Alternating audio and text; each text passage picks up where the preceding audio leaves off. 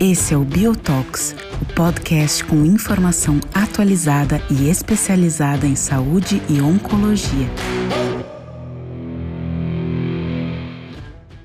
Olá, começando mais uma temporada do Biotalks e a gente abrindo essa temporada de 2023 do Biotalks, destacando é, o principal congresso que abriu a temporada de 2023 é, para oncologia, que foi o simpósio americano é, de tumores gastrointestinais, o famoso ASCO-GI, que acontece todo ano em janeiro na cidade de São Francisco, é, na Califórnia. E esse ano a gente teve a presença de alguns brasileiros, entre eles a nossa grande amiga e parceira da Bio, doutora Renata Dalpino, médica oncologista da Oncoclínicas, que vai estar aqui com a gente agora nesses próximos 20, 30 minutos, é, destacando né, o que teve de principal é, nesse ASCO GI 2023. Renata, obrigado mais uma vez pela disponibilidade, aceitar o convite. Sei que você chegou ontem de São Francisco, ainda está meio no fuso horário, mas é, é um prazer recebê-la aqui no primeiro Biotox do ano, hein? Maravilha, Sabina. É sempre um prazer estar aqui com vocês. É, eu acho que realmente, como você colocou, acho que foi uma das ascos GIs mais proveitosas, se não a mais proveitosa que eu, que eu tenha participado. E eu espero que, que esse podcast seja muito é, é, interessante para quem ouve, até porque ele pode e deve eventualmente mudar a nossa prática. Então, né, eu acho que vai ser um resumo bacana do que aconteceu lá de mais importante. É isso mesmo, Rê. Então, assim, eu, eu não estava lá, acompanhei é, nas redes sociais e online e uhum. passo suas palavras às minhas. Assim, fazia muito tempo que eu não acompanhava um ASCO GI com tantos trabalhos interessantes apresentados e que uhum. é, vão impactar a nossa conduta médica. É, a gente sabe que fora do Brasil é, já é uma realidade alguns medicamentos e aqui em breve, né, uhum. com os trabalhos positivos. Sim.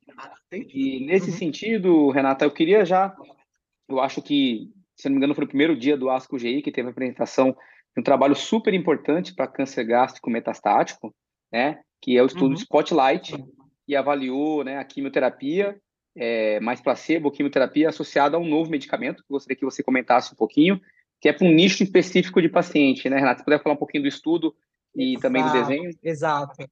Perfeito. Então, o estudo que a gente vai comentar agora é um estudo de fase 3, que foi o Spotlight. É, foi o estudo apresentado no primeiro dia da ASCO-GI e ele veio baseado num estudo fase 2 que já havia sido positivo, que foi o estudo FAST, justamente com esse conceito. Então, para explicar, primeiro, o que é a droga, a droga que foi adicionada à quimioterapia quando comparado à quimio placebo foi o zobetuximab. Ele é um anticorpo monoclonal da classe GG1 e basicamente ele age, ele se liga na Claudina 18.2. E a gente tem que parar né, um segundo, por ser uma, né, uma, uma droga nova, explicar o que é essa Claudina 18.2. Então, a Claudina 18.2 ela nada mais é do que uma proteína que é expressa pelas células epiteliais da, ali na, na mucosa gástrica e que elas são proteínas de junção né, intercelular.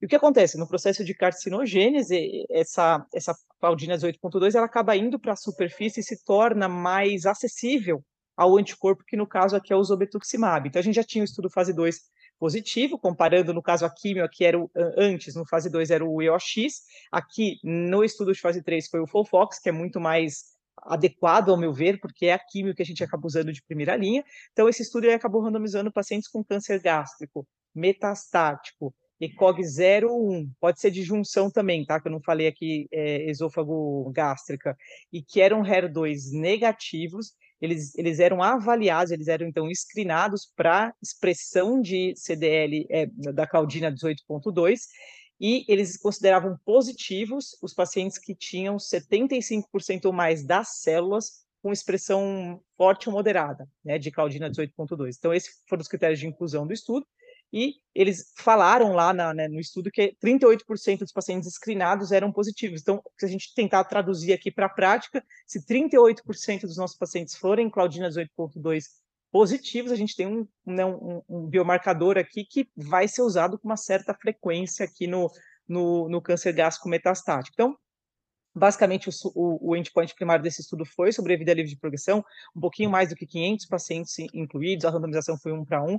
E esse estudo, indo né, já direto ao ponto aqui, ele foi sim positivo. O desfecho primário era a sobrevida livre de progressão e ela foi aumentada nos pacientes que faziam o, o zobetuximab quando comparado com placebo, então a gente sai ali de uns 8,6 meses para 10,6 meses, então o ganho absoluto ali foi de mais ou menos dois meses, e o mais legal, não era o desfecho primário, mas era um desfecho secundário de importância, que era a sobrevida global, a gente também viu um aumento significativo, ao meu ver, tanto estatístico quanto clínico, né, de sobrevida global, então a gente sai de 15,5 meses para Folfox com placebo para 18,2 meses com Folfox e Zobetuximab. E foi o primeiro estudo né, que a gente consegue ver uma primeira linha, um dos poucos estudos que chega ali nessa marca de 18 meses. E aí, óbvio que na discussão, né, um monte de coisa vem à tona. Será que o que, de, o que fez esses pacientes viverem tão bem, até inclusive no braço placebo, né? Então, a ideia é que de repente foi uma população ultraselecionada. Será que a Claudina 18.2 positivo, positivo também é, traz um prognóstico melhor, mas nesse estudo eles tinham uma proporção grande de pacientes que haviam feito gastrectomia prévia, acho que um terço dos pacientes, e são pacientes que às vezes a gente pega a doença metastática num, numa avaliação por tomo, então às vezes é um paciente com uma, uma, doença de mais baixo volume, então de qualquer maneira foi uma discussão de por que, que o paciente com, no braço placebo também foi tão bem, né, até às vezes é, pareando ali o que a gente consegue na prática com o Folfox e nivolumab, baseado no Checkmate 649, Sim. né? Não, eu te perguntar só é, em relação, só para quem está escutando, o teste da Claudina era feito por imunistoquímica, né? E não por, por NGS, para a gente, gente só ter uma não, ideia na é prática por... clínica, né? Isso, não, super legal a, a questão, sabendo sim, é por imunistoquímica, então a gente está avaliando a expressão, a gente considera positivo quando 75% ou mais das células são moderado Perfeito. ou fortemente expressoras. É, é um teste que vai ser relativamente simples. É claro que a gente vai, vai ter uma curva de aprendizado, aprendizado aqui que os patologistas vão precisar ser treinados, afinal, né, um marcador aqui ainda antes não usado, é, mas a princípio vai ser simples. Então, ao meu ver, em breve, assim que a, a gente tiver a droga no mercado, quando a gente for solicitar o teste de PDL1 por imunistoquímica, né, por CPS, a pesquisa de instabilidade microsatélite, o HER2, vai ter mais um de imunistoquímica que vai ser né, a, pesquisa, a pesquisa da Claudina 18.2. Interessante. Nesse estudo, só lembrando que os pacientes tinham que ser HER2 negativo, né? E... Isso, era exatamente o que eu ia reforçar agora, porque é, é um ponto importante para comentar. E, nada, e só para a gente encerrar um pouquinho, como é um medicamento novo, você tem alguma coisa é, para chamar atenção em relação à toxicidade, ou foi um medicamento assim, foi bem, a incidência de efeitos adversos entre os dois braços uh, foram muito parecidos, ou algum evento de especial interesse? o que os autores mais chamaram atenção foi um, aumento um pouco mais de náusea quando comparado com, com outro braço, mas acho que nada que a gente não vai poder manejar na prática clínica. Então, ao meu ver, também foi uma droga relativamente bem tolerada, né? E acho que o último ponto que, que acho que vale a pena mencionar é que eles, os autores colocaram que aproximadamente 13% da população do, do Spotlight também era CPS maior ou igual a 5. Aí vem aquela pergunta, né? famosa pergunta que a gente não tem resposta e não acho que a gente vai ter num futuro tão breve assim, que é o que fazer com um paciente que, ao mesmo tempo, expressa Claudina 18.2 e PDL1, ali com CPS maior ou igual a 5. Então, nós não sabemos. O fato é que, se for aprovado, né, em sendo aprovado o Zobetuximab, ele vai ser aprovado apenas para a primeira linha. Então, talvez a gente possa guardar na manga e usar imuno na terceira, que a gente tem os dados do Keynote 059, ou não, a gente fala, poxa, é, eu não, não, mencionei, mas o, o, o estudo Spotlight não aumentou né, a taxa de resposta, foi mais ou menos parecida, em torno de 60% nos dois braços. Então, será que se a gente precisar de resposta, a gente vai para imuno? Então, são questões que a gente ainda vai precisar parar, discutir, refletir, para tentar responder de uma maneira mais correta, sem ter, de fato, uma resposta que seja a mais correta, né?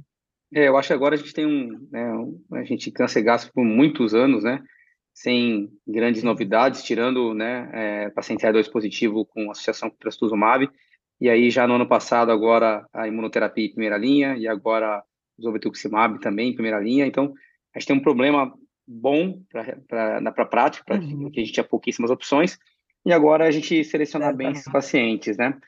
É, e óbvio que o sequenciamento vai ser uma questão nossa prática clínica dos próximos anos, mas é realmente um trabalho importante. Eu acho que valeu a pena esse destaque de ser o primeiro trabalho que a gente está discutindo, porque eu acredito que o Zobituximab vai estar aprovado no Brasil é, mais breve possível e é um, um tratamento que muda a nossa prática clínica assim que estiver disponível, né? É, bom, bom, Rei, então a gente indo para o segundo dia, é, teve um trabalho chamado Napoli 3, né? Que é um trabalho que avaliou a, o iranitecano lipossomal com 5-fluoracil versus gencitabina com NAB e paclitaxel em pacientes com câncer de pâncreas. Você poderia falar um pouquinho para a gente do estudo uh, e o resultado também? Perfeito. Então, como você bem mencionou, ele, ele comparou o esquema que a gente chama de Nalirifox, que nada mais é do que o Folfirinox, só que ao invés do irino normal, a gente usa o irinotecano nanolipossomal, que, assim, diferentemente do irinotecano, na teoria ele aumenta as concentrações do metabólito ativo, que é o SN38, então teria ali uma, uma atividade maior. E eles compararam, os autores compararam com GenNab, ou seja, Genstabile e NAB paclitaxel, que também é um, é um esquema que a gente usa muito, né, na primeira linha. Talvez se eu pudesse ter desenhado o estudo, se eu quisesse responder melhor a pergunta, talvez eu não teria feito exatamente essa comparação, eu teria feito na Fox versus Fofirinox, mas não estou aqui para discutir né, o, o isso foi escolhido, e de fato, é, esse estudo então randomizou pacientes para a primeira linha, para Naledi Fox versus Genab, pacientes, óbvio, tinham que ser câncer de pâncreas metastático, ECOG 0 boa função dos orgânicas, e esse estudo, indo direto ao ponto, ele foi positivo, tá? Teve um ganho de sobrevida global, favorecendo o Naledi Fox em relação ao, ao Genab, com perfis de toxicidade diferentes. Então, Genab, mais toxicidade hematológica, Nalirifox, mais toxicidade gastrointestinal. Então, essas são as diferenças em termos de toxicidade. E a sobrevida global mediana ela sai de 9 e pouco com, com o NAB, NAB paclitaxel genstabina para exatos 11,1, que é quando, quando foi apresentado 11,1, todo mundo olhou para o lado e riu, porque a gente acaba né? lembrando né? do Wolverinox, que é exatamente 11,1. Então, é um estudo que, claro, a gente nem deveria estar comparando estudos, mas foram desfechos muito parecidos, né? Então, eh, de novo, o estudo, eu não vou te dizer que ele muda a nossa conduta, a gente não sabe o que vai acontecer, se a gente vai ter aprovação do irinotecano nanolipossomal no Brasil, certamente vai ser uma droga mais cara que o irinotecano, então eu não sei até que ponto ele vai mudar a nossa prática, mas ele talvez respondeu uma comparação indireta ali entre o Folfirinox, entre aspas, e, e o Genab, de que talvez realmente o, esquema com né, mais taxa de resposta, mas também com um pouco mais de toxicidade, seja o esquema triplo do que o Genab. Enfim, não muda a conduta, mas é um estudo legal. Então, acho que vale a pena aqui mencionar. E a gente, de novo, não sabe o que vai acontecer do ponto de vista dessa droga nova que a gente ainda não tem no Brasil.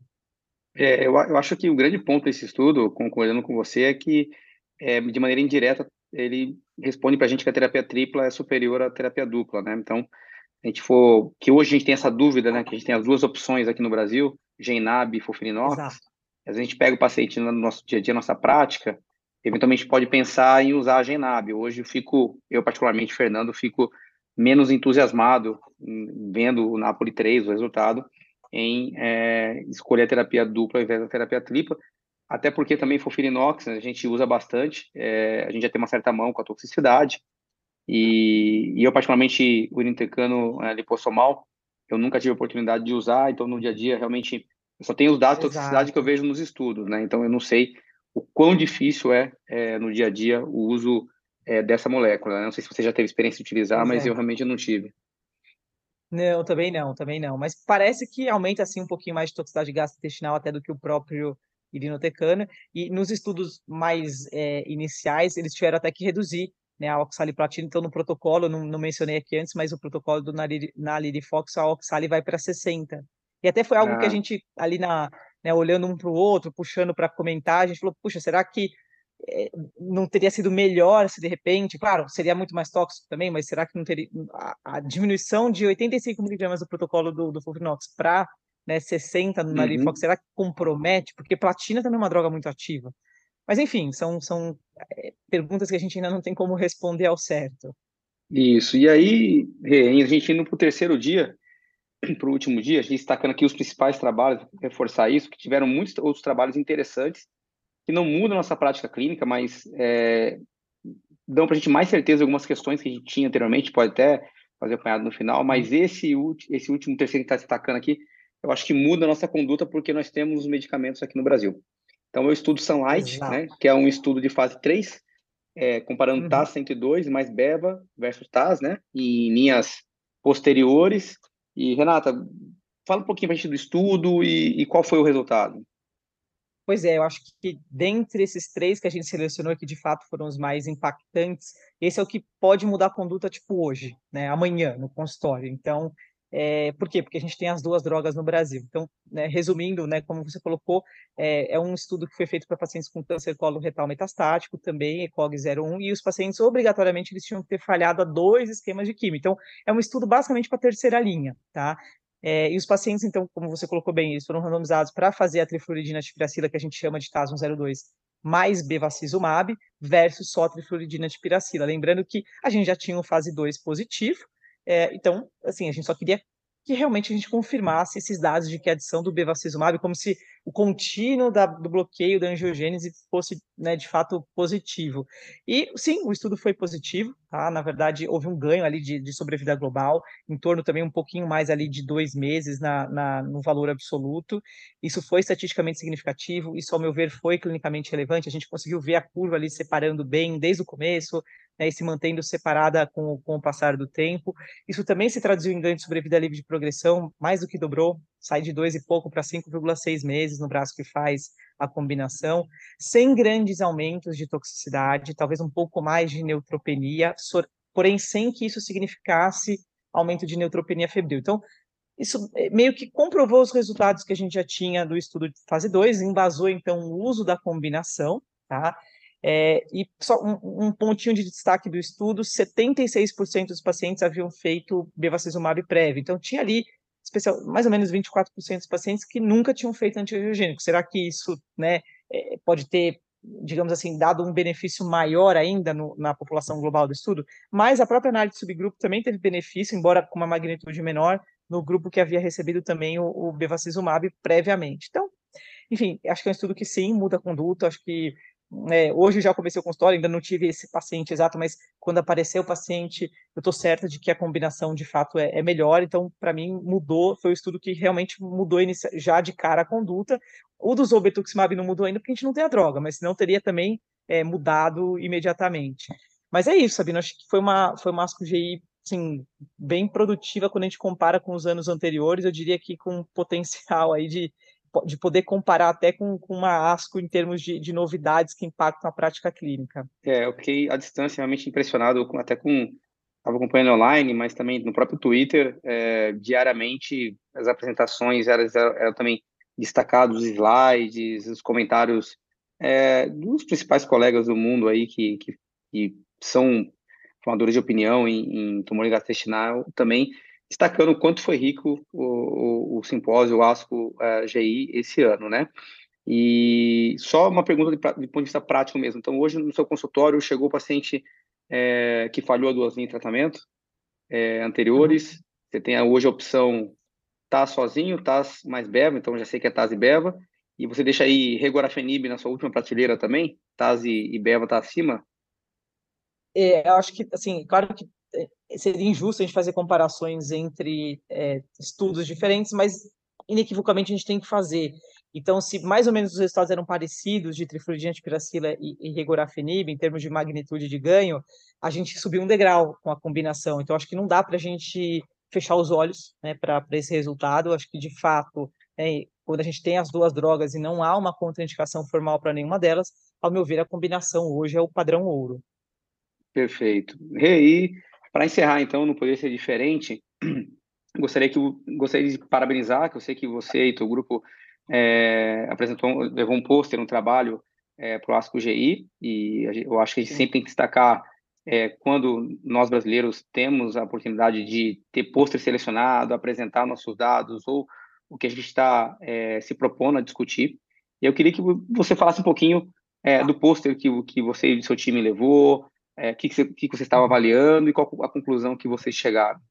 Maravilha, Sabino. Acho que esse, só para comentar, né, esse foi um trabalho que a gente fez do grupo de, de gastrointestinal da, da Oncoclínicas, e particularmente essa parte, essa análise que a gente levou para a ASCO-GI foi conduzida, a primeira autora foi a Mariana Gil, mas como ela não podia ir, eu até é, fiz questão de, de apresentar para ela o, o, trabalho, afinal eu ia estar tá lá, né, eu estava lá presencialmente, mas é, a gente levantou os dados de pacientes que haviam tratado o câncer coloretal na oncoclínica nos últimos anos, e a gente teve um N ali de aproximadamente 500 pacientes, né, nos centros onde a gente coletou, é claro que existem muitos mais pacientes do que isso, e basicamente a gente estava avaliando até quantos pacientes chegavam em terceira linha, em quarta linha, mas esse ponto que a gente levou para a ASCO-GI foi basicamente nos pacientes com tumores do lado direito, a gente investigou se era melhor fazer doublet ou triplet. Obviamente foi uma análise retrospectiva e no nosso estudo os pacientes que faziam triplet, né, ou seja, fizeram full FOXIRI, eles tiveram tanto sobrevida livre de progressão quanto uma sobrevida global maiores, talvez sugerindo, claro, que com toda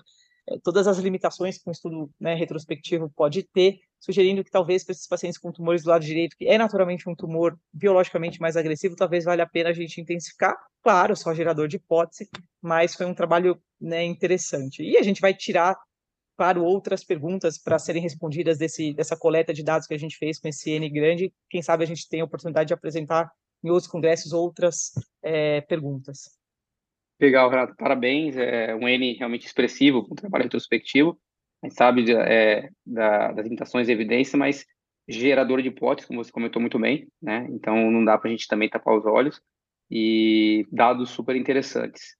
Bom, Renato, eu queria mais uma vez agradecer é, a tua disponibilidade, né? Novamente, retornou ontem para o Brasil, aqui com a gente hoje já destacando tudo é, para a gente da, da Bio e para os nossos ouvintes. Então, é, mais uma vez, obrigado. E muito feliz aí que você participou e também muito contente com todas as novidades que você trouxe. E aí eu espero contar contigo, Imagina. obviamente, eu e todo o time da Bio durante todo esse ano, viu? Obrigado mais uma vez. Com certeza, conte comigo. Obrigado, Bill, pelo convite e, e espero ter ajudado os ouvintes a, a, a, chegarem, né, a terem conhecimento dessas novas informações que a Asco GI trouxe. Obrigado, Sabine. Valeu, até a próxima.